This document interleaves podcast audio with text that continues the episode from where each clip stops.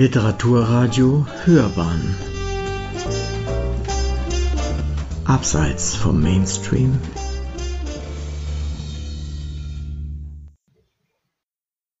Birgit Müller-Wieland vom Lügen und vom Träumen, Roman in sechs Geschichten.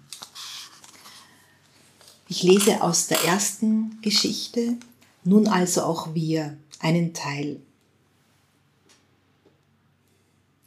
Wie hast du den Anschlag erlebt? Salome hört zu atmen auf. Äh, sagt Jon, entschuldige. Sie steht erneut auf, geht auf den knarzenden Dielen zum Kühlschrank. Weiß er denn nicht, dass er damit ins Zentrum trifft? Mit einem Ruck öffnet sie die Tür, ihr Gesicht leuchtet auf, sie nimmt eine Wasserflasche heraus. Das seit jenem Anschlag Amoklauf, Hassverbrechen. Natürlich weiß er es. Weiß von jenem Freitag, diesem warmen, bewölkten Julifreitag im vorigen Jahr, an dem kein heiliger Abend stattfinden konnte, kein gemeinsames Kochen und Essen, kein Kerzenlicht, weil Hannes schon mittags nach Berlin zu einem seiner Humangenetik-Kongresse geflogen war und sie tagsüber Termine gehabt und dann in die Klinik gemusst hatte, zum Bereitschaftsdienst.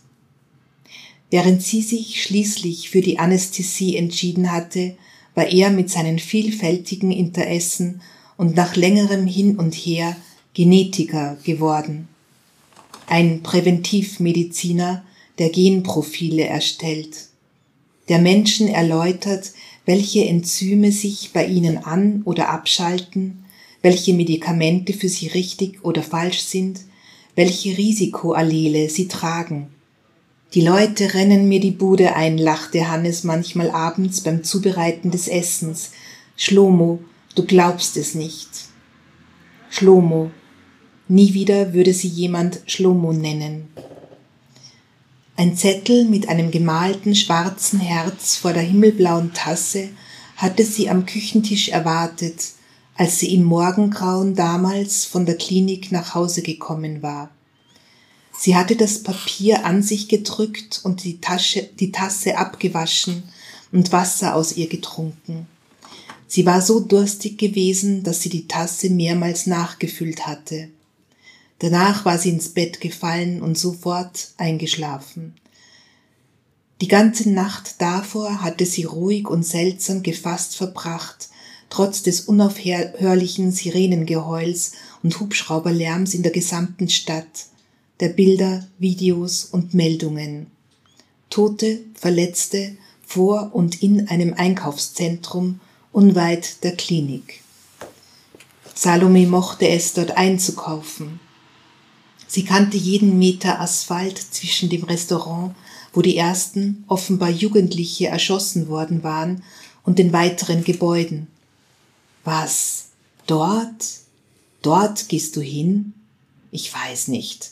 Mir gefällt der Publikumsverkehr da nicht. Salome hatte die Stimme einer ihrer Kolleginnen im Ohr, einer Oberärztin. Was meinte die? Bei den nächsten Einkäufen hatte sie begonnen, die Leute zu beobachten. Ja, es gab offensichtlich viele, deren Eltern oder Großeltern aus anderen Ländern gekommen waren. Salome hatte sich darüber nie Gedanken gemacht. Das Herablassende der Kollegin aber war wie Gift in sie hineingeträufelt, hatte ihre Wahrnehmung verändert. Sie wünschte sich ihren früheren Blick zurück, der Menschen im Fokus gehabt hatte, nichts als Menschen.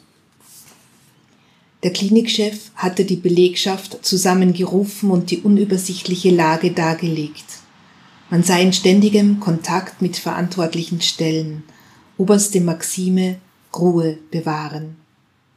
Überall bleiche Gesichter, blinkende Displays in den Fluren und Schwesternzimmern, den Besprechungsräumen und der Cafeteria, die plötzlich zum Treffpunkt wurde, weil die beiden Angestellten wie alle anderen nicht nach Hause konnten. Als die Nachricht von mehreren flüchtigen Attentätern kam, wurden alle Eingänge der Klinik verriegelt. Blickte man aus den Fenstern des Krankenhauses, sah man leere Straßen. Kein öffentliches Verkehrsmittel war mehr in Betrieb, keine Tram, kein Bus und, so die Meldungen, auch keine S- und U-Bahn mehr. Kein Taxi durfte jemanden mitnehmen. Dann die nächste Nachricht. Schüsse an mehreren Stellen im Zentrum der Stadt, weit weg vom ersten Ort des Verbrechens. Salome hatte den Mundschutz hinter den Ohren befestigt und den Raum betreten, in dem sich ein alter Mann soeben in der Aufwachphase befand. Ein Routinenotfall, Herzinfarkt. Das OP-Team war auseinandergegangen, Salome und Slava, die Anästhesieschwester, waren für die Nachsorge zuständig. Das Monitoring hatte keine Auffälligkeiten ergeben, die Schutzreflexe des Patienten würden wohl zufriedenstellend ausfallen. Am Rande hatte sie mitbekommen, wie die Schwestern und Pfleger die Leute in den Betten zu beruhigen versuchten. Hier sind sie sicher. Die eilig vorbereiteten OP-Säle und zusätzlichen Krankenzimmer aber waren leer geblieben.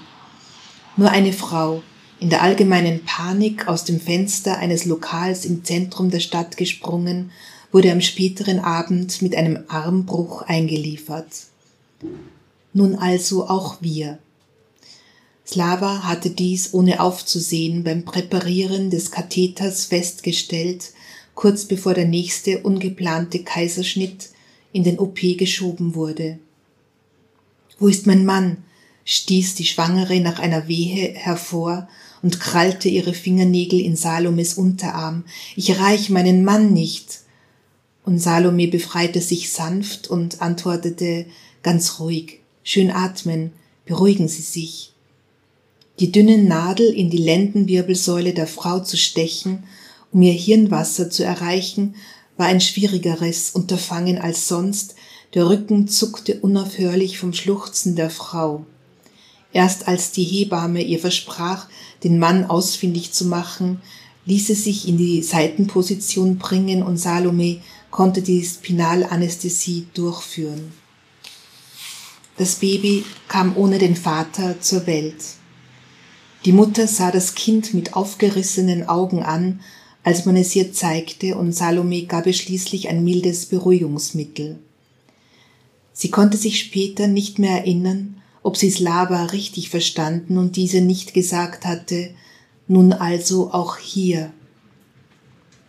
Es war die Nacht der knappen Sätze gewesen, der mechanischen Bewegungsabläufe, des Schlafwandelns in einer Hyperrealität. Und bei jedem Handgriff, den sie ausgeführt hatte, bei jeder neuen Information, die zu ihr und den anderen gedrungen war, hatte sie die Gewissheit gestärkt, Hannes ist sicher. Er war in Berlin. Er würde nach dem Kongress zurückkehren, sie würde ihn vom Flughafen abholen und später in seinen Armen aufwachen und die Szenen mit ihm durchgehen, in denen sie Menschen aus Fenstern fallen oder Straßen entlangrennen gesehen hatte und die Berichte mit ihm gemeinsam verfolgen von geisterhaft leeren Bahnstationen, Straßen und Plätzen, Schilderungen von fliegenden Stühlen in Lokalen und Brauhäusern, von zerbrochenen Tellern und Gläsern und Leuten, die über Weichteile, die stöhnten, getrampelt waren, irgendeinem Ausgang zu. Er wäre wieder bei ihr, überarbeitet und unendlich froh. Sie würden hören, dass der jugendliche Attentäter sich seine Opfer gezielt ausgesucht hatte vorwiegend junge Menschen, die nicht deutsch aussahen, die aussahen wie er. Hannes würde den Kopf schütteln und hervorstoßen, was für ein Wahn, was für ein abartiger Wahn.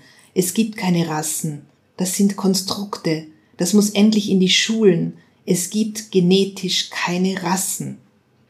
Sie würden sich umarmen, fest und Salome würde ihm von einem Augenzeugenbericht erzählen, der sich nicht mehr löschen ließ in ihrem Gehirn, in leisen, stockenden Worten, die wirkten, als wäre sie dabei gewesen in diesen Minuten, in denen ein sterbender Junge am Gehweg vor dem Einkaufszentrum liegt und ein Mann, der in der Panik im Schreien rundherum zu ihm kriecht, über den Asphalt, im Schutz der Hecken und ganz nah, Aug in Aug, fragt der Junge den Unbekannten. Warum? Warum muss ich sterben? Und der Mann flüstert mit all der Liebe, die er zur Verfügung hat, Du bist nicht allein, ich bin bei dir, du bist nicht allein. Ich gehe manchmal dorthin, sagt Salome und stelle mich in das Denkmal. Kennst du es? Nein. Ein Ginkgo-Baum wird von einer Art offenem Ring umschlossen. Im Inneren des Ringes sind die Porträts der, der Getöteten angebracht, schwarz-weiß Bilder in einer milchigen Auflösung. Sie stockt. Wären es normal scharfe Bilder, könnte man meinen, sie lebten noch, aber so, das milchige, graue zeigt das Unwiederbringliche, den unumstößlichen Verlust. Salome wendet sich ab. John starrt auf sein Glas, Draußen ist plötzlich wüstes Kreischen und Fauchen zu hören, Kampfgetümmel. Jetzt reicht's aber, die Katzen. Salome steht auf und schließt das Fenster. Du magst das Wort Opfer nicht, richtig? Sagt er in ihren Rücken hinein. Richtig. Sie dreht sich um und kommt zurück zum Tisch, setzt sich, schlägt die ockerfarbenen Hosenbeine übereinander. Und, fragt sie ein klein wenig angriffslustig, wie hast du diese Nacht erlebt? John holt tief Luft. Doreen hatte ihn noch angerufen nachmittags, sie müsse abends zu diesem Kongress. Sie habe eigentlich keine Lust, könne man nichts machen, gehöre zum Job, macht ihr einen schönen Abend, man sieht sich. Er sah sie dann etliche Tage nicht, was nicht ungewöhnlich war, sie telefonierten und sprachen über den Anschlag und wie schrecklich, kurze, nichtssagende Nachrichten mit vielen Bildchen dazu folgten, bin müde, du verstehst schon. Er musste beruflich weg für eine Woche und als er wiederkam und endlich ihre Stimme hörte, sagte sie, sie brauche eine Auszeit. Ehrlicher, sagt Salome kühl, als er war sie in jedem Fall. Und jetzt möchte ich Ihnen noch aus der vierten Geschichte etwas vorlesen. Der Geigenbauer. Meine erste Erinnerung ist ein Schaben und Fräsen und der Geruch von Holz. Es fiel flockig von oben herab, bedeckte schließlich den Boden, abends wurde es weggekehrt. Ich saß unter dem Tisch, Rundherum rieselte Holzschnee. Zwischen den Flocken sah ich zwei Beine, die in abgewetzten Hosen steckten. Sie endeten in schiefen Schuhen. Manchmal wackelten die Beine, hin und wieder auch die graubraunen Schuhe. Dann sank das Holz wie Staub herunter, und oben war das Sägen, Schnalzen und Surren, während ich unten hustete und schluckte. Als ich ein wenig älter wurde, kroch ich unter dem Tisch hervor und sah Großvater zu. Sein Rücken war gebogen über dem Tisch, die graue Weste baumelte. Seine Arme bewegten sich, hielten eine Feile in der Hand, eine kleine Säge, ein Schmirgelpapier. Der Tisch war voll mit leicht gewölbten Platten aus verschiedenen Hölzern, Ahorn, Fichte, Ebenholz.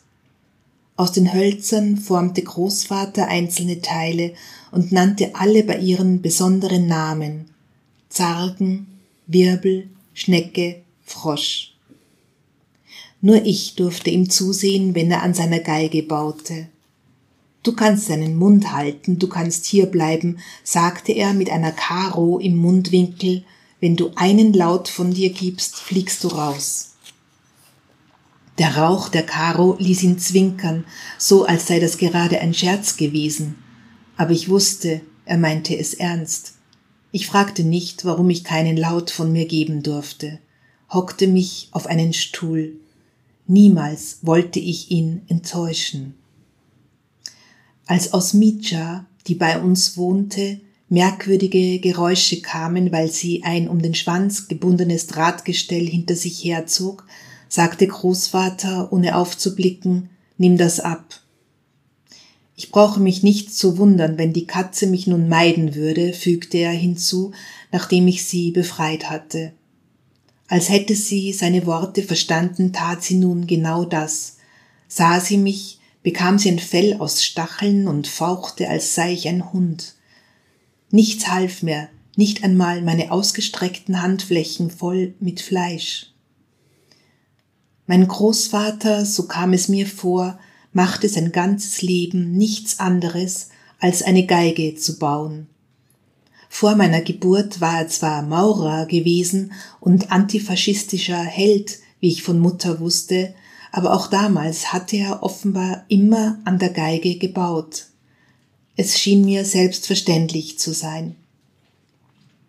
Solange ich klein war, lebte ich in der Überzeugung, dass der Krieg etwas sei, das zurückgekehrte Männer veranlassen würde, ihre ganze Zeit und Hingabe in den Bau einer Geige zu legen, die niemals fertig wird.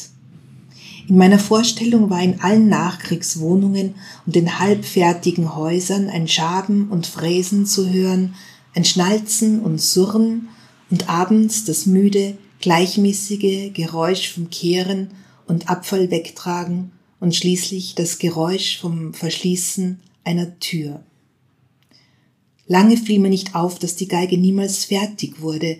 Ich sah, dass Großvater arbeitete Tag für Tag und dass nichts ihn so aus der Ruhe bringen konnte wie unangemeldeter Besuch oder irgendwelche gesellschaftlichen Verpflichtungen, ein Aufmarsch oder ein Begräbnis, die seine Aufmerksamkeit und Anwesenheit erforderten und die er stumm und sichtbar unbeteiligt über sich ergehen ließ.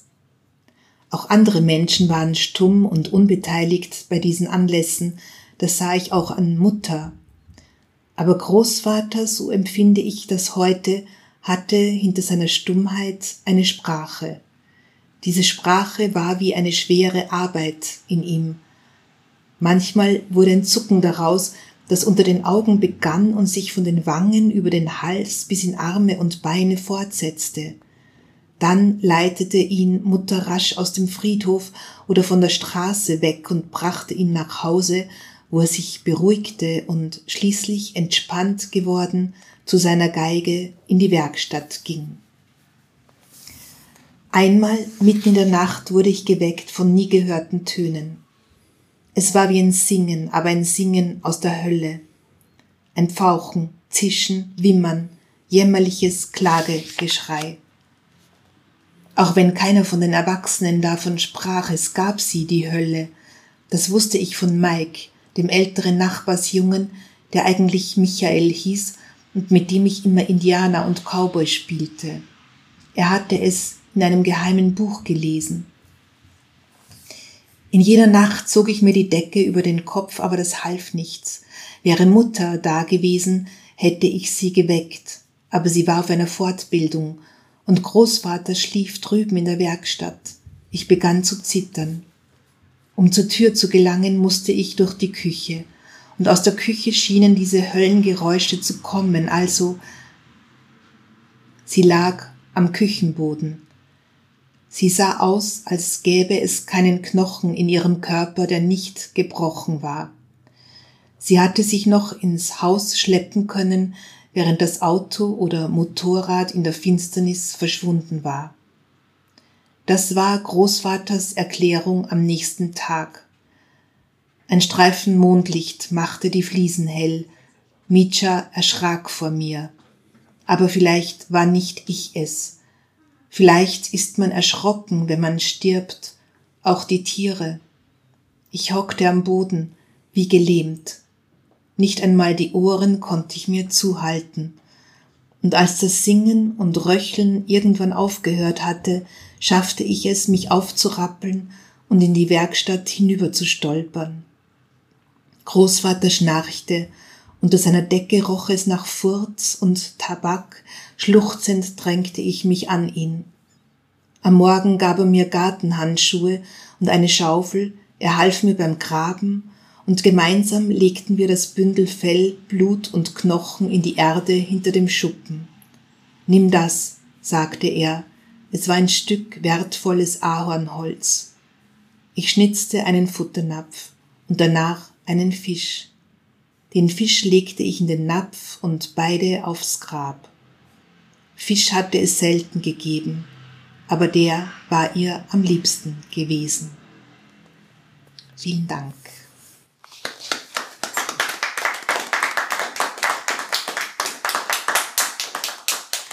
Herzlich willkommen zu unserer neuen Folge von Hörbahn on Stage, liebe ZuhörerInnen. Ich bin Uwe Kulnig und mein Gast bei Literaturradio Hörbahn ist Birgit Müller-Wieland. In dieser Sendung geht es um ihren Roman in sechs Geschichten vom Lügen und vom Träumen. Birgit Müller-Wieland las gerade aus ihrem Buch, so dass wir einen schönen Eindruck davon bekommen haben, um was es geht und wie es klingt. Nun möchte ich mit ihr über den Roman und seine Geschichten sprechen. Herzlich willkommen also bei der 97. Sendung Hörbahn on Stage, liebe Frau Müller-Wieland. Ich freue mich wirklich sehr, dass Sie zu uns in die Sendung gekommen sind. Was können Sie mir zu Eine Brücke aus Papier sagen? Eine Brücke aus Papier ähm, ist ein Zitat ähm, von Manes Sperber, dem ukrainischstämmigen äh, Dichter, der ähm, dann weltberühmt wurde mit seinen ähm, Büchern als Habsburger. Also er kam dann nach Wien und also als Habsburger aus dem Habsburger Reich stammender. Verena Nolte hat diese Zeile aus, äh, von Manes Sperber geborgt sozusagen für ihr Projekt, Deutschland und die Ukraine oder deutschsprachige Autorinnen und Autoren mit ukrainischen zusammenzubringen, und zwar ab 2014, nachdem die Krim annektiert wurde und sie beschlossen hat, dass man das nicht hinnehmen kann und ähm, dass man so wenig weiß über die Ukraine und deswegen ähm, muss man da eine Vermittlungsarbeit ähm, äh, ja, in Gang setzen. Und das macht sie auch seitdem und hat gerade wieder in München und in Weimar ja dieses Projekt vorangetrieben. Sie haben jetzt vor einigen Tagen dort eine Veranstaltung auch. Also das war letzten Mittwoch am 5. Oktober. Äh, das war mit den beiden ukrainischen Schriftstellerinnen Katerina Mischenko und Natalka Siadanko, die beide geflüchtet sind ähm, vor einem halben Jahr und deren Männer in äh, der Ukraine geblieben sind und die beiden haben äh, kleine Kinder oder die eine von beiden hat einen kleinen Sohn und die anderen Kinder sind schon größer. Ja, und ähm, sie wurden von Verena Nolte ähm, eingeladen im Rahmen der Brücke aus Papier und gemeinsam mit mir eine Veranstaltung zu bestreiten, weil ich be bestimmte ähm, Bindungen an die Ukraine ähm, habe. Also es ist so, ich war schon als Studentin zum ersten Mal in Kiew und zwar im Rahmen ähm, einer Fahrt, die hieß ähm, Österreichisch-Sowjetischer Jugendzug und das war von der Kommunistischen Partei Österreichs natürlich äh, betrieben, ein, ein Austausch. Ähm, und äh, da fuhr man äh, in zwei Wochen nach Le damals Leningrad, heute St. Petersburg, Moskau und Kiew, was ja damals noch zur Sowjetunion gehörte. Und also die Ukra Ukraine und, ähm, da habe ich zum ersten Mal dieses Land betreten und, äh, 1998 wurde ich, ähm, eingeladen vom österreichischen Außenministerium zu einem österreichischen, äh, ukrainischen Kulturfestival. Und, äh, da habe ich zum ersten Mal, ja, zum Beispiel Juri Andrukowitsch kennengelernt, der auch, äh, uns begleitet hat damals, Lemberg, Czernowitz. Mhm. Und das war so, ähm, eine prägende Reise für mich, weil ich, äh, verstanden habe, dass die Ukraine zum also der Westteil zumindest, so Europa affin ist und, äh, da so ein Wunsch nach Nähe und näherem Austausch besteht, ähm, dass, äh ja, dass mir das ganz seltsam vorkam, dass im Nachgang zu dieser Reise, äh, Leute zu mir sagten: „Was, du warst im Gulag?“ Zum Beispiel. Eine ganz schreckliche Verdrehung, weil, äh, es waren grade ja also so viele aus der Ukraine, die in den Gulag verschleppt wurden und der war natürlich weiter östlich. Und, ähm, ähm, ja, also und seit damals, ähm, habe ich auch die Ukraine beschrieben literarisch oder es versucht, was ich erlebt habe, zu fassen in Literatur und, ähm, ja, und 2003 war ich noch mal da, hm, und habe also eine andere Gegend versucht zu erkunden, die Transkarpat also Transkarpatien. Ähm, das ist auch also das da haben wir Orte besucht, die man eben jetzt kennt, aber bis vor einem halben Jahr eben niemand kannte, wie Uschhorod oder Mukachewo oder Drohobydsch oder, ja, Ivano-Frankivsk war vielleicht noch geläufiger. Aber ja, also mir ist die Ukraine sehr, sehr nahe. Ja, und dann ist es auch naheliegend, dass Sie sich bei diesem Projekt, äh, auch engagieren, dass Sie jetzt dort auch Ge Gedichte beigetragen haben. Äh, ist das irgendwie aufgezeichnet worden? Ja, es wurde gefilmt. Ah, okay. Also, es wird dann wohl auch wieder also einen Film geben, also wenn Weimar, ähm, beendet wurde, da gibt's den nächsten Austausch und ja, eigentlich sollten ja diese, ähm, hm, Begegnungen auch in der Ukraine stattfinden, aber das ist natürlich in diesem Jahr nicht möglich. Mhm, das ist klar. Es ist auf jeden Fall wichtig, denke ich mal, Mhm, dass ja. wir uns da kümmern und nicht nur dafür sorgen, dass da Waffen hinkommen und Ja, ja. sondern sondern dass Kultur auch nicht ganz auf der Strecke bleibt. Das ist schon wichtig. Schön, dass Sie da mitmachen.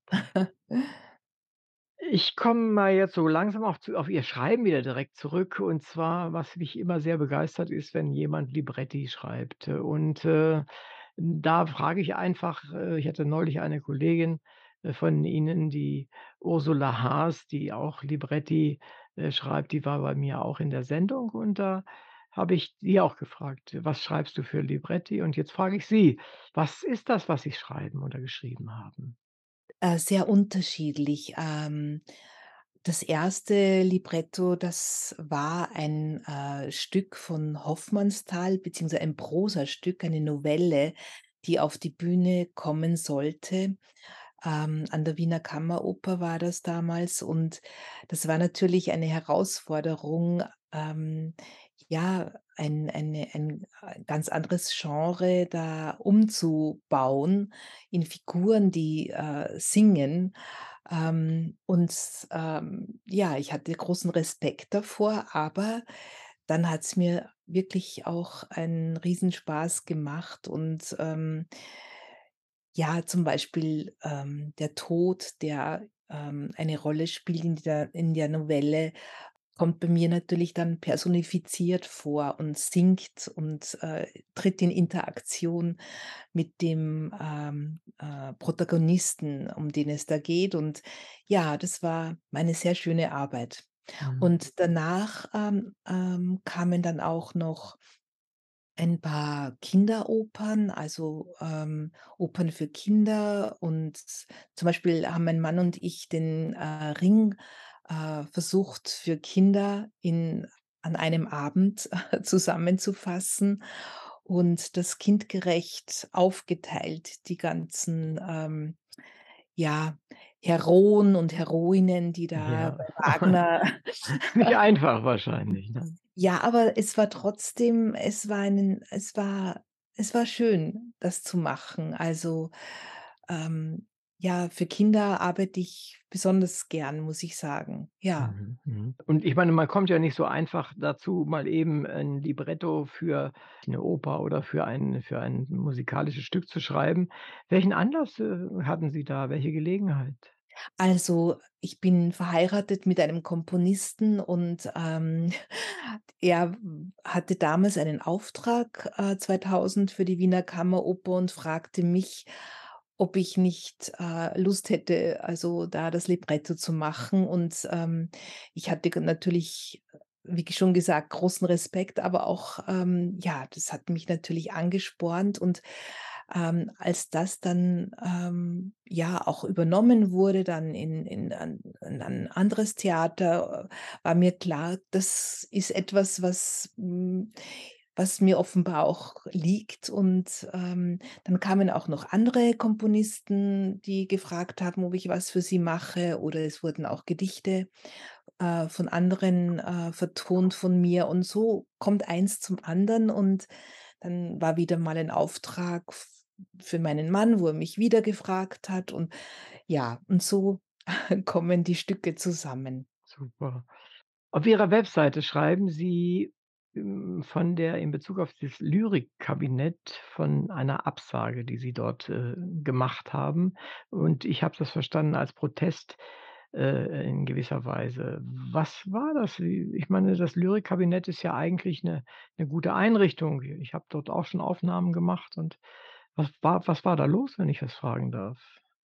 Also, das, ähm, Lyrikkabinett feierte sein dreißigjähriges Bestehen 2019 und, ähm, lud, äh, zu, ähm, einem Festakt ein und, ähm, da war ich, ähm, auch mit eingeladen, weil ich, ähm, an einigen Schulen, ähm, Lyrik ähm, Workshops abgehalten habe im Namen des Lyrikkabinetts, Ach so. Mhm. es war der Auftraggeber und hat, ähm, eine eigene, äh, Projektschiene, äh, an Schulen und, ähm, ja, ähm, ich finde das Lyrikkabinett eine herausragende Institution, ähm, in ganz Deutschland und, ähm, also, es war für mich auch sehr schmerzhaft, ähm, dann mich dazu zu entscheiden, dort abzusagen, weil Michael Krüger, der, ähm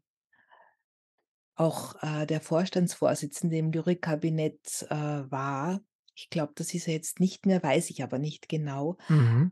Ähm, ähm, trat dort natürlich in Anführungszeichen für mich auch auf, obwohl er, ähm, ja, eine Woche zuvor, ähm, ein Gedicht, ähm, veröffentlicht hat, beziehungsweise sein Freund Siegfried Mauser, der Ex-Präsident der Münchner Musikhochschule, hatte das auf seiner Facebook-Seite, ähm, positioniert.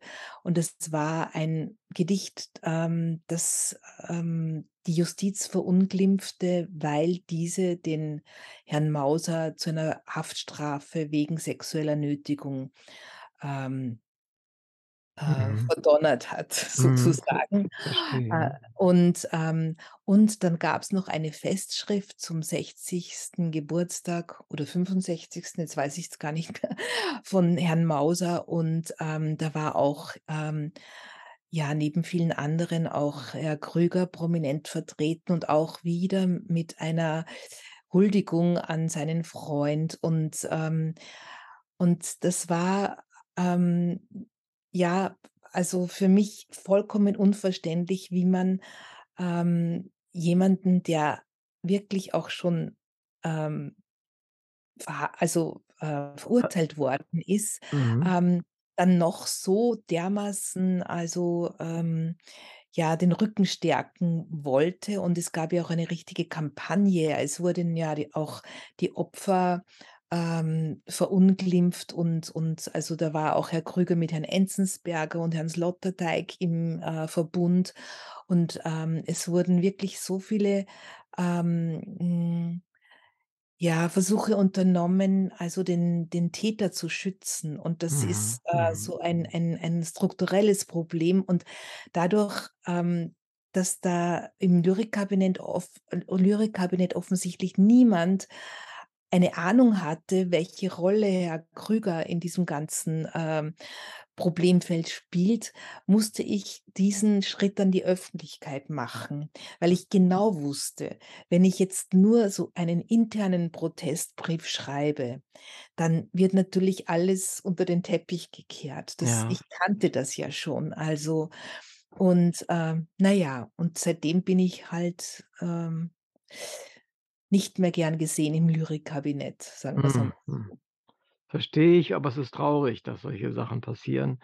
Und, äh, vor allen Dingen, da es sich ja offensichtlich um um schu ein etwas Belegtes war. Das war ja nicht nur eine Beschuldigung, sondern offensichtlich war da ja schon, äh, eine Entscheidung der Justiz, äh, ergangen, oder? Ja, ja, ja, ja, ja, ja, ja, Ja, ja. gut, dann muss man da nicht also nicht groß drüber, äh, noch streiten sozusagen, weil nur Er Beschuldigung ist was anderes, ne? Gefängnis. Er sitzt im Gefängnis. Er hat sich zwar versucht zu entziehen, indem er nach Österreich, äh, gegangen ist, aber auch dort haben sie ihn dann doch, also, Also so so Massives ist es doch, also nicht nicht irgendwie so 'n so 'n so 'n Nein, nein. Also das ist natürlich wirklich dann schlimm. Aber ich finde es toll, dass Sie da Haltung gezeigt haben. Das ist das ist etwas, wofür ich unbedingt auch immer bin. Äh, wenn man eine Haltung hat, dann sollte man die auch zeigen und auch wenn's was kostet und wenn's was ja, Mhm. wenn's wenn's wenn's wehtut manchmal. Das ist dann trotzdem, äh, ganz wichtig. Meine Anerkennung dafür tatsächlich. Mhm, danke.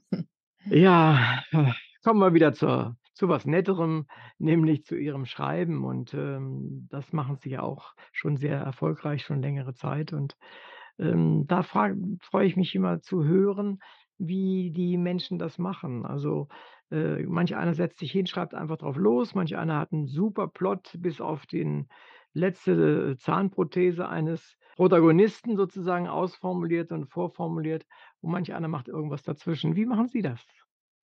Also, ähm, ich bin jemand, äh, die, hm, manchmal nur ein Bild im Kopf hat oder eine Szene oder, ähm, der plötzlich ein Satz einfällt und dann weiß ich gar nicht, ähm, was ich damit, äh, zu Beginn anfangen soll. Und, ähm, ja, aber aus dieser, äh, ersten Ahnung von irgendetwas, ähm, wenn mich das innerlich dann piesackt, dann entsteht etwas daraus, was dann vielleicht mal ein Gedicht wird oder auch ein Roman. Und, ähm, zum Beispiel bei meinem vorigen Buch, ähm, da fiel mir, äh, plötzlich beim Geschirrspülmaschine ausräumen vor vielen Jahren ein Satz ein, äh, und zwar der, ähm: „Sie kamen am 1.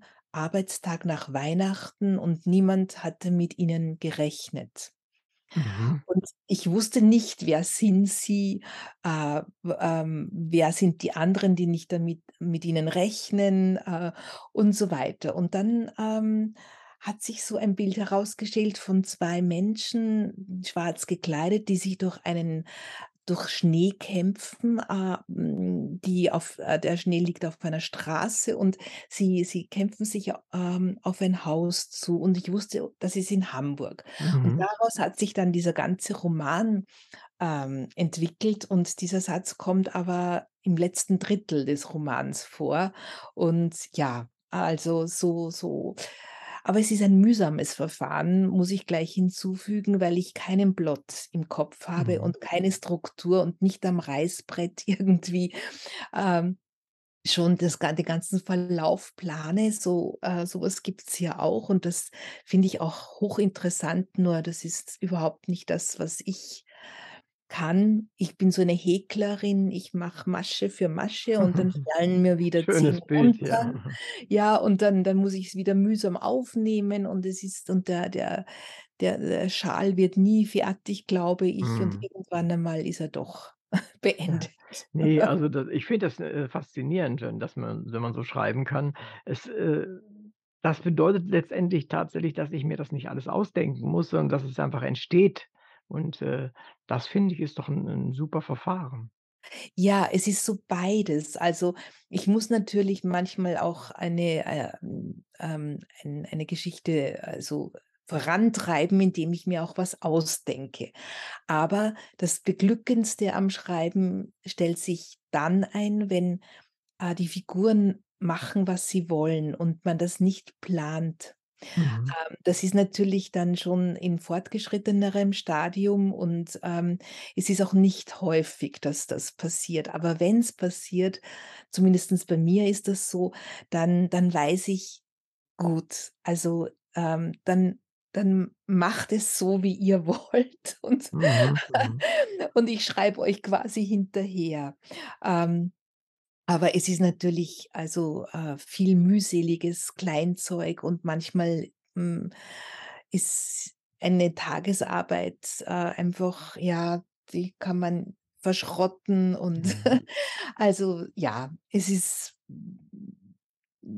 nicht zu empfehlen eigentlich, diese Form der Existenz, aber ja, von man ist das Reservoir, aus dem sich dann, ja, das Weitere, ähm, ergibt. Und das hat natürlich dann mit allen, äh, Erinnerungen, Gedanken, Gefühlen, äh, erlebten, äh, Geschichten zu tun, die man in sich trägt. Und, ähm, ja, und das daraus zupft man halt dann so, ähm, das Futter für seine Figuren, würde ich's mal so, äh, Mhm. sagen. Und, ähm ja, und manchmal gelingen einem, finde ich auch, ähm und das ist für mich die Herausforderung, äh, auch, äh, Figuren, die gar nichts gar nichts mit mir zu tun haben und die finde ich die an also das das ist so eine, ja, Aufgabe, die die die, hm ja, die mich sehr befriedigt, wenn ich das Gefühl habe, ähm, das ist geglückt,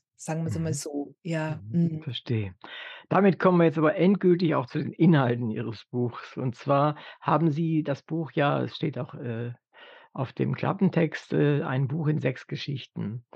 Da möchte ich gerne fragen, wenn Sie wenn's Ihnen recht ist, so eine Geschichte nach der anderen, indem Sie vielleicht den Zuhörern auch kurz sagen, äh, um was es geht. 'N bisschen was haben sie natürlich schon gelesen, aber ich würde mich freuen, wenn Sie uns die Geschichten und den Inhalt etwas erklären können.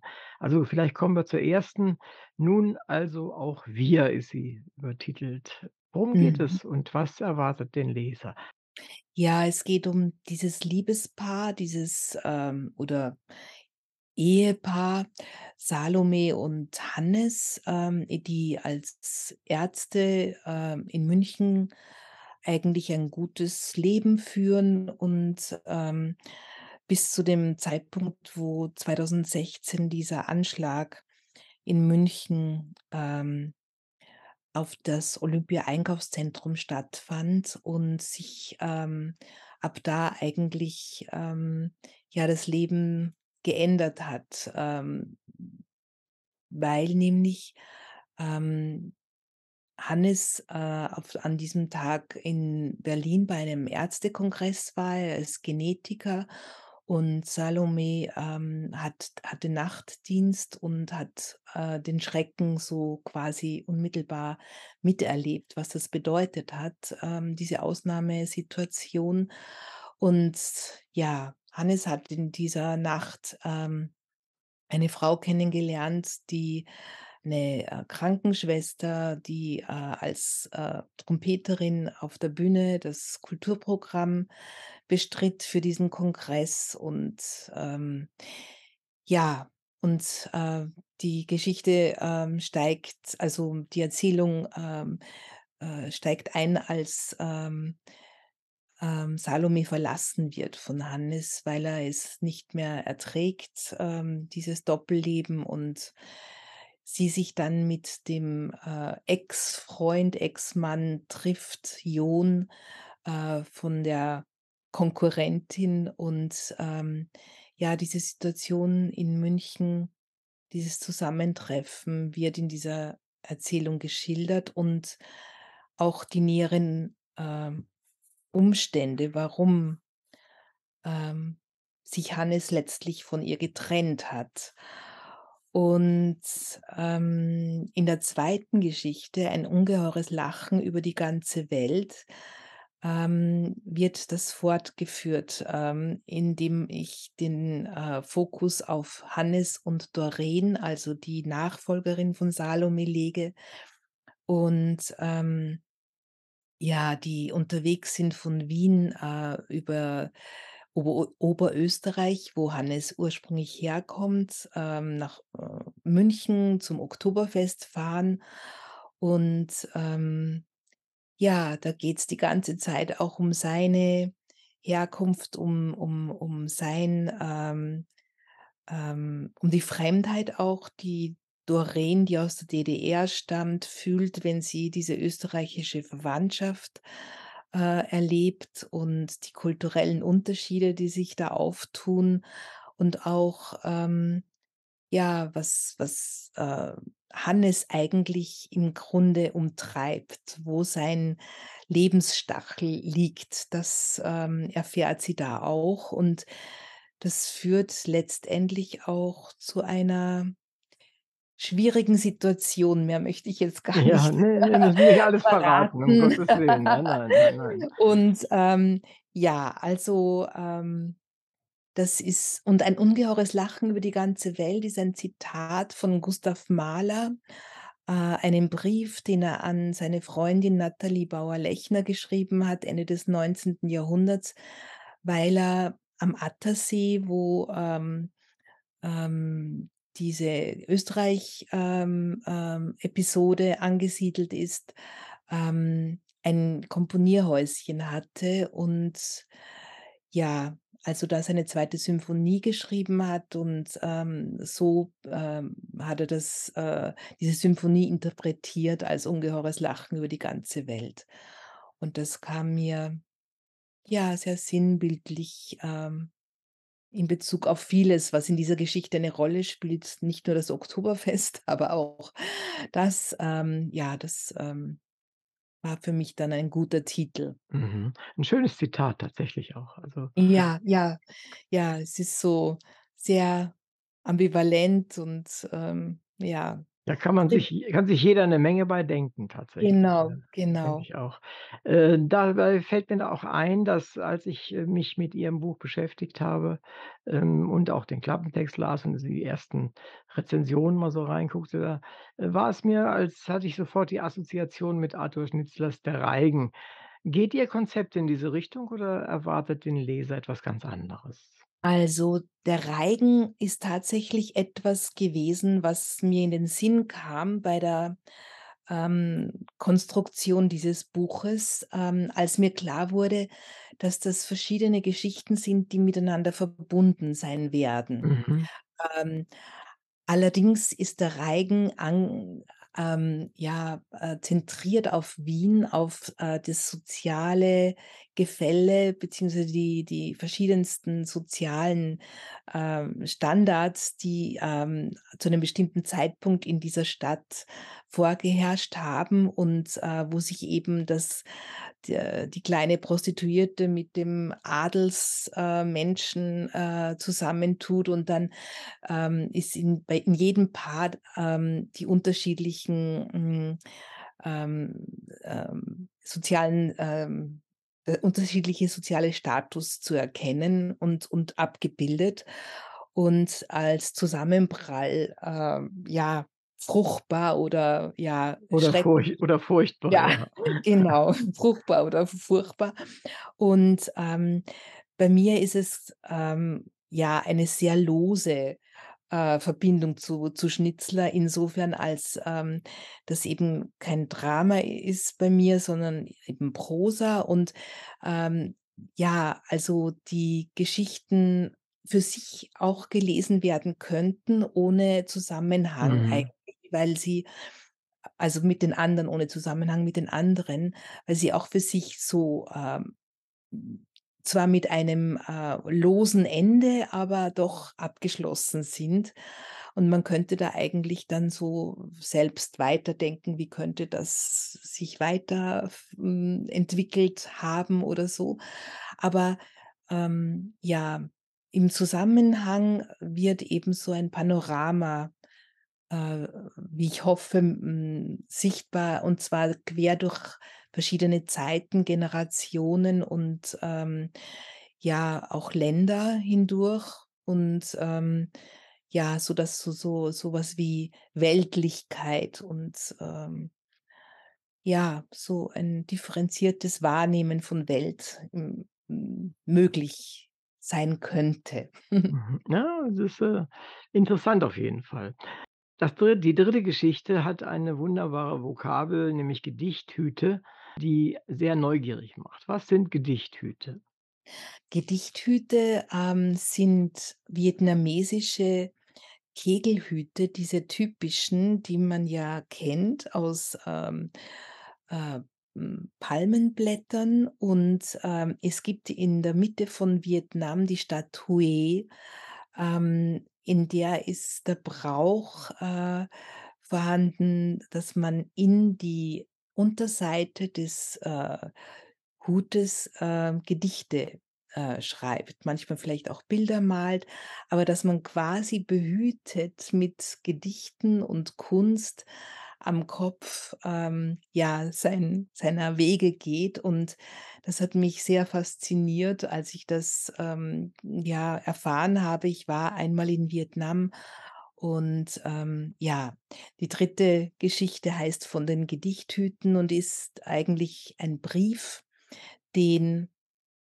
ähm, ja, Jane schreibt. Jane, ähm, spielt eine kleine Nebenrolle, äh, in der zweiten Geschichte als Frau des Cousins von Hannes und, äh, sie finden wir in Hanoi wieder und, ähm, wo sie mit ihrem Mann und den 2 Söhnen, ähm, ja, ein Auslandsjahr hat, ähm, weil der Mann angestellt ist, dort Brücken zu bauen als Maschinenbauingenieur und Straßen.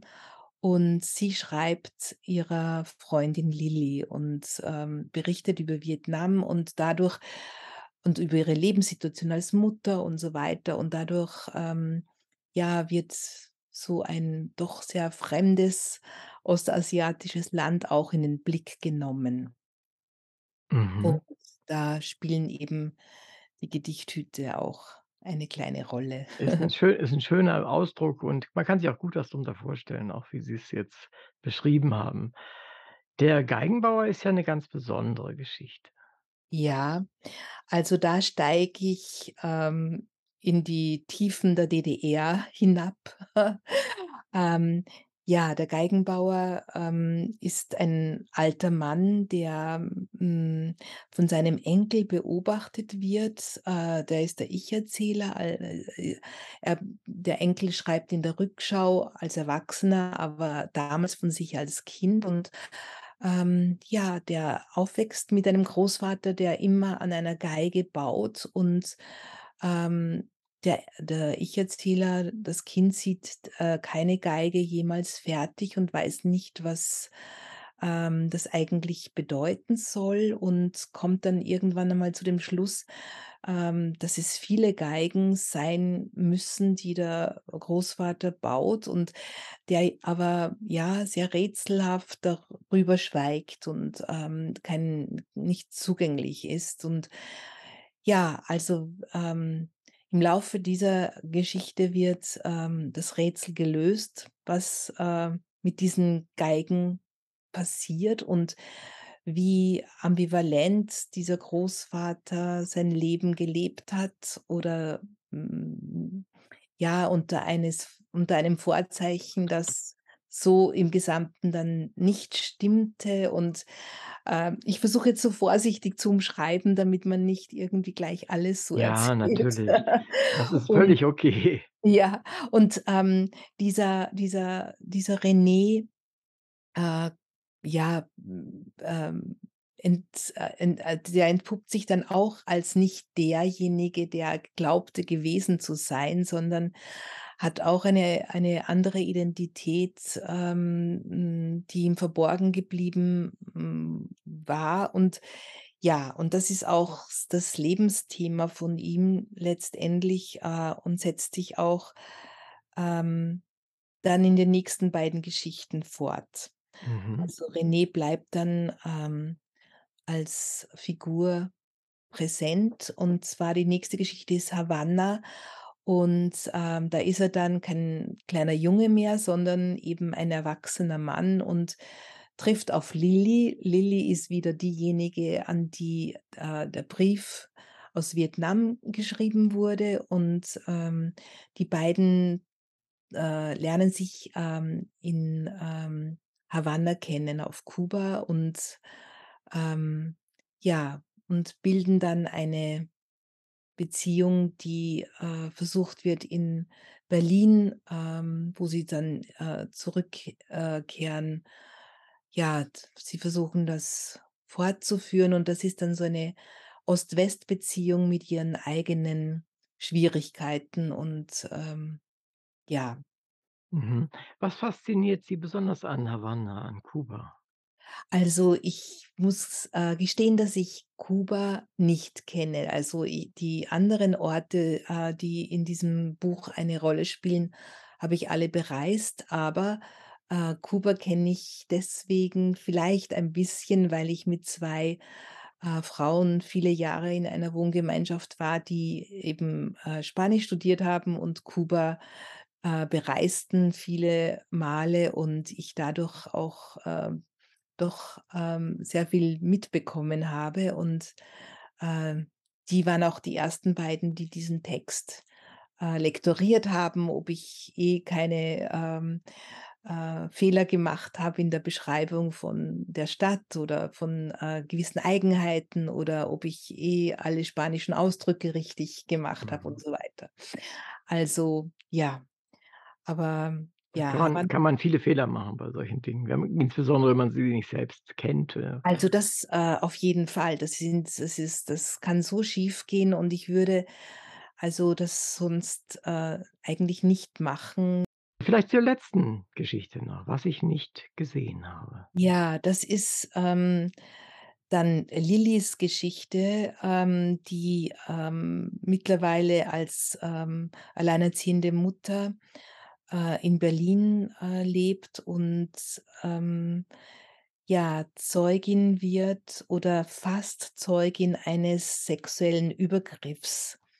Und, ähm fast Zeugin bedeutet, sie kommt die paar Sekunden später in das Büro hinein und erfasst, ähm, die, äh, Situation und gleichzeitig auch nicht, ja? Also, das ist so diese dieses, äh, nicht wissen wollen, nicht wissen können und so weiter. Und, ähm, wie geht sie damit um, weil sich das Opfer dann an sie wendet mit der Bitte um Hilfe. Und, ähm, ja, da versuche ich in dieser Geschichte, ähm, die Hierarchie und die, äh, Strukturen, ähm, zu zeigen, die es ermöglichen, dass solche, ähm, ja äh, Verbrechen, äh, die an Menschen begangen werden, ähm, ja, einfach unter den Teppich gekehrt werden können und wie potenzielle, ähm, Men also, wie Menschen zu potenziellen Mittätern oder Mittäterinnen werden, indem sie wegschauen. Und, ähm, ja, das war eigentlich der Grund für diese Erzählung. Sie haben ja vorhin schon mal über sexuelle Verbrechen oder Belästigung, je nachdem, was es ist, gesprochen. Das ist das wäre direkt bei der MeToo-Bewegung. Ähm, sind Sie da engagiert oder verfolgen Sie es oder Ja, also ich verfolge das natürlich sehr, weil ich selbst viele Erfahrungen in diese Richtung gemacht habe und auch wie fast jede Frau, ähm, ja, also immer auch mit dieser Ohnmacht und dieser Scham konfrontiert war und ich diese Bewegung für sehr, sehr wichtig finde.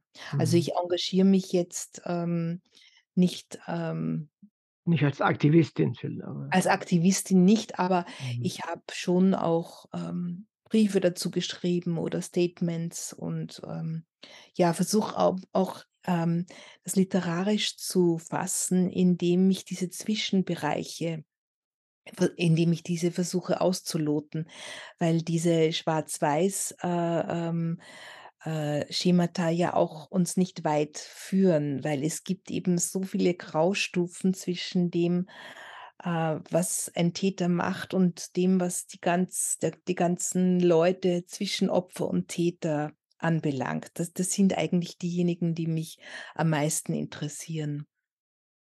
Also, was was mich immer so gewundert hat, ist in in im im Bereich von von Filmen und Theatern und so was gab es ja schon immer also, ich bin damit groß geworden mit der Vokabel, die Besetzungscouch sozusagen. Ja, ja. Und, äh, das ist offensichtlich es war völlig völlig normal, äh, Ja. dass so etwas passierte, dass so etwas existierte und dass die Menschen, die Beteiligten das dann auch machten beziehungsweise machen mussten oder glaubten, machen zu müssen. Mhm. Ähm, das hat sich offensichtlich hat wenigstens das hat sich ja irgendwie geändert. Es ist bewusst geworden, dass das Unrecht ist. Das war es ja vorher nicht. Mhm. Genau, genau. Ja. Also, Bewusstseinsveränderung in dieser, äh, Hinsicht ist so so wichtig, weil, ähm ähm, ja, wenn wenn wenn die Gesellschaft akzeptiert, dass da also so so so etwas ist, was was was man machen kann, dann dann und und jetzt es geht einfach nicht mehr. Es kann sich kein Mann mehr im Bademantel vor eine Schauspielerin hinstellen. Ähm, Mhm, das mhm. das geht einfach nicht mehr. Und, ähm, insofern sind wir da schon einen wichtigen Schritt weitergekommen.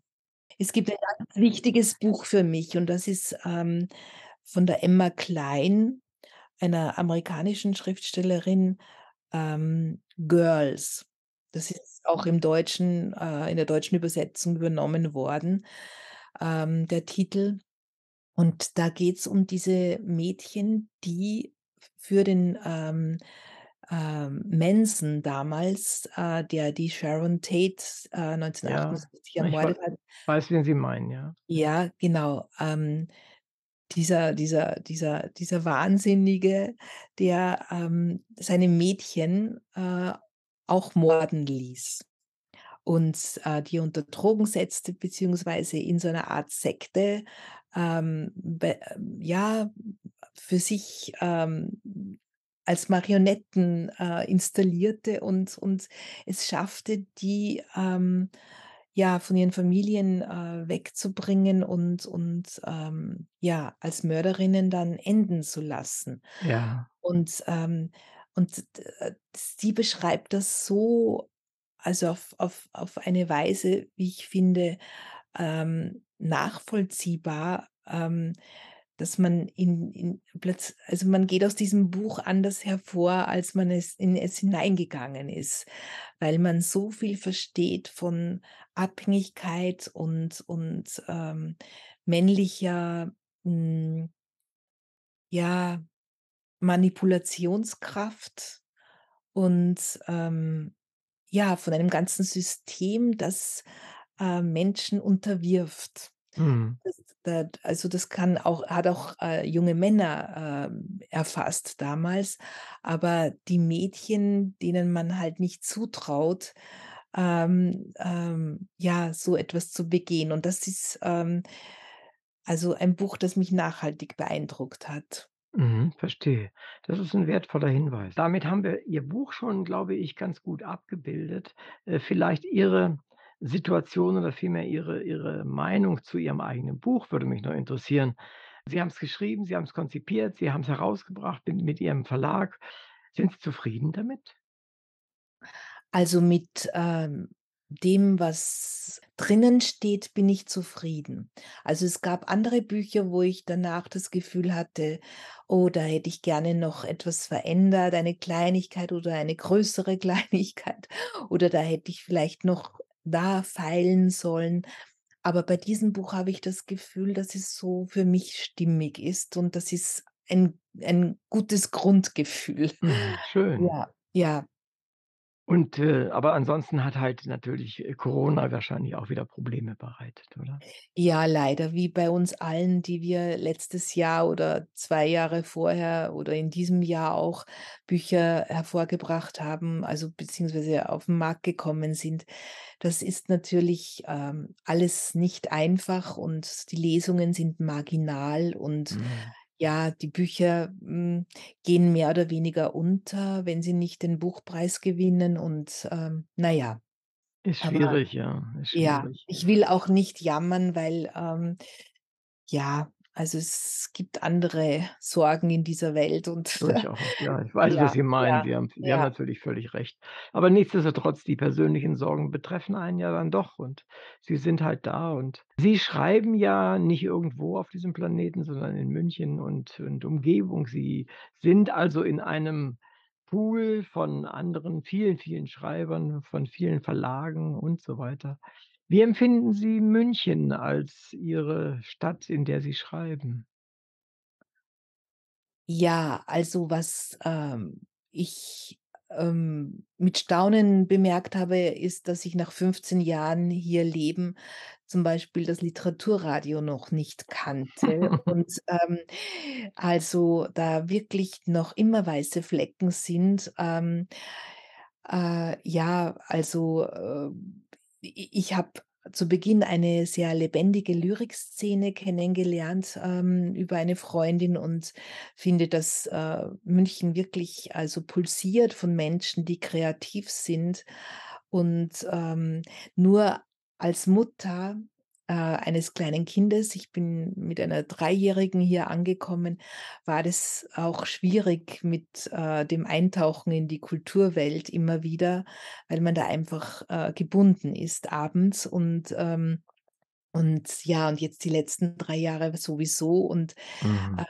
ich habe so das Gefühl, dass ich, ähm, ja, wenn ich jünger gewesen wäre, äh, und nach München gekommen wäre, natürlich noch ganz andere, äh, Möglichkeiten gehabt hätte, mich zu vernetzen und, ähm, ja, aber jetzt, äh, bin ich eben immer wieder gespannt, welche weißen Flecken ich dann noch füllen kann mit Farbe und, ähm, ja.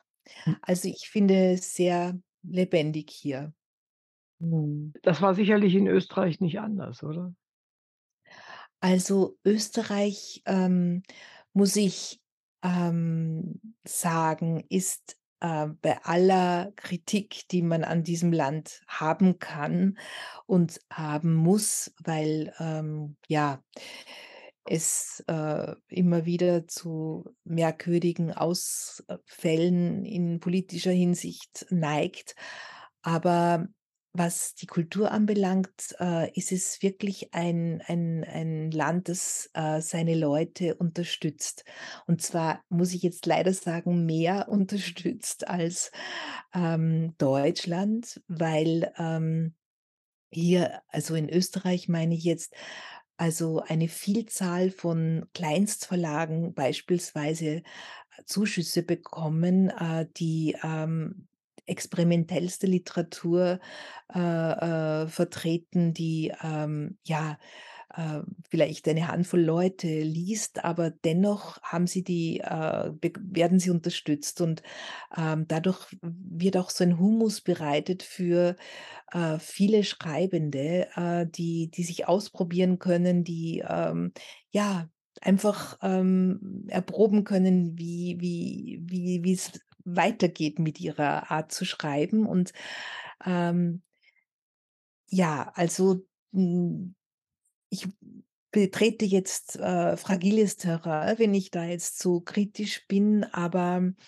ich muss es trotzdem sagen, dass, ähm, Österreich eine Vielzahl von Stipendien, ähm, jedes Jahr vergibt an eine äh, an an an eine große Gruppe von Menschen, ähm, die davon dann auch also mehr oder weniger ein Jahr leben können davon. Das ist davon toll. ja, und davon ist, äh, äh, Deutschland meilenweit entfernt, Mhm, auch mhm. Bayern.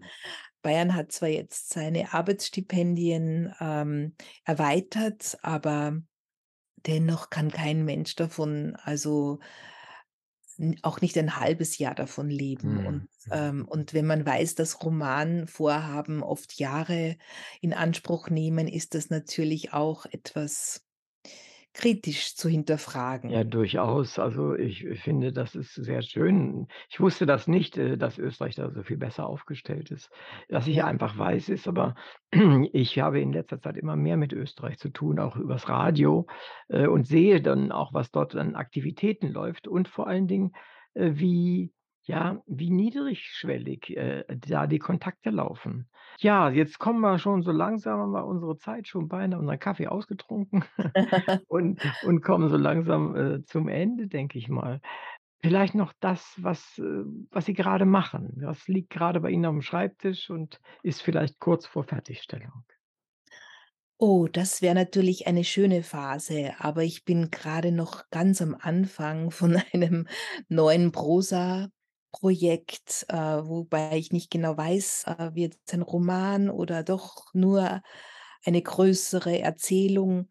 Ähm mal gucken, aber, ähm, da geht's auch, äh, in gewisser Hinsicht um die Ukraine, weil, ähm, ich merke, dass das alles andere kommt mir jetzt schal vor, mich mit irgendetwas zu beschäftigen, was, ähm, ja, nicht mit dem zu tun hat, was was ich dort erlebt oder erfahren habe und, ähm und, äh, dem Raum zu geben, ähm, in Verbindung mit, hm, ja mit auch mit Österreich. Also, Österreich, Ukraine spielen jetzt eine größere Rolle und, ähm mehr kann ich dazu noch gar nicht sagen. Mhm, mhm. Und eben auch Gedichte, also Gedichte, ähm, die die die ich, ähm ja, in also, die die sind einfach das kompaktere, ähm, abschließbar zeitlich besser abschließbarere.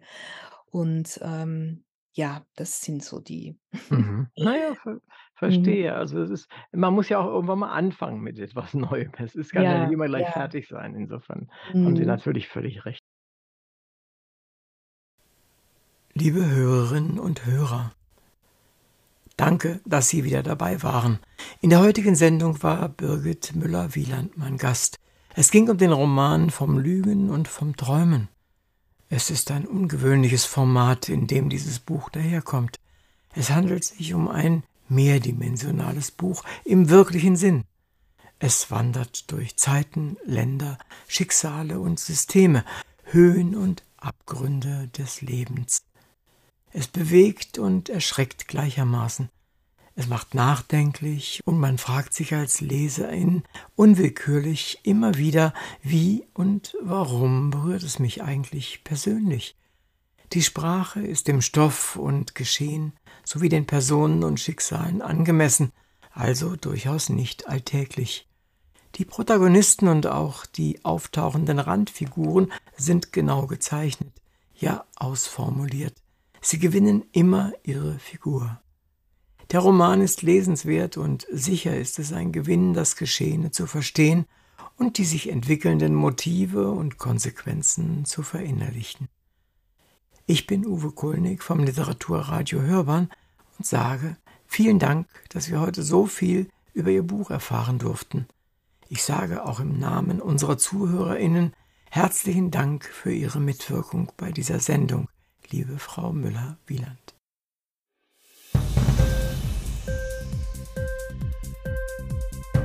Hat dir die Sendung gefallen? Literatur pur, ja, das sind wir. Natürlich auch als Podcast. Hier kannst du unsere Podcasts hören. Anchor, Spotify, Apple Podcast, iTunes, Google Podcasts, radio.de und viele andere mehr.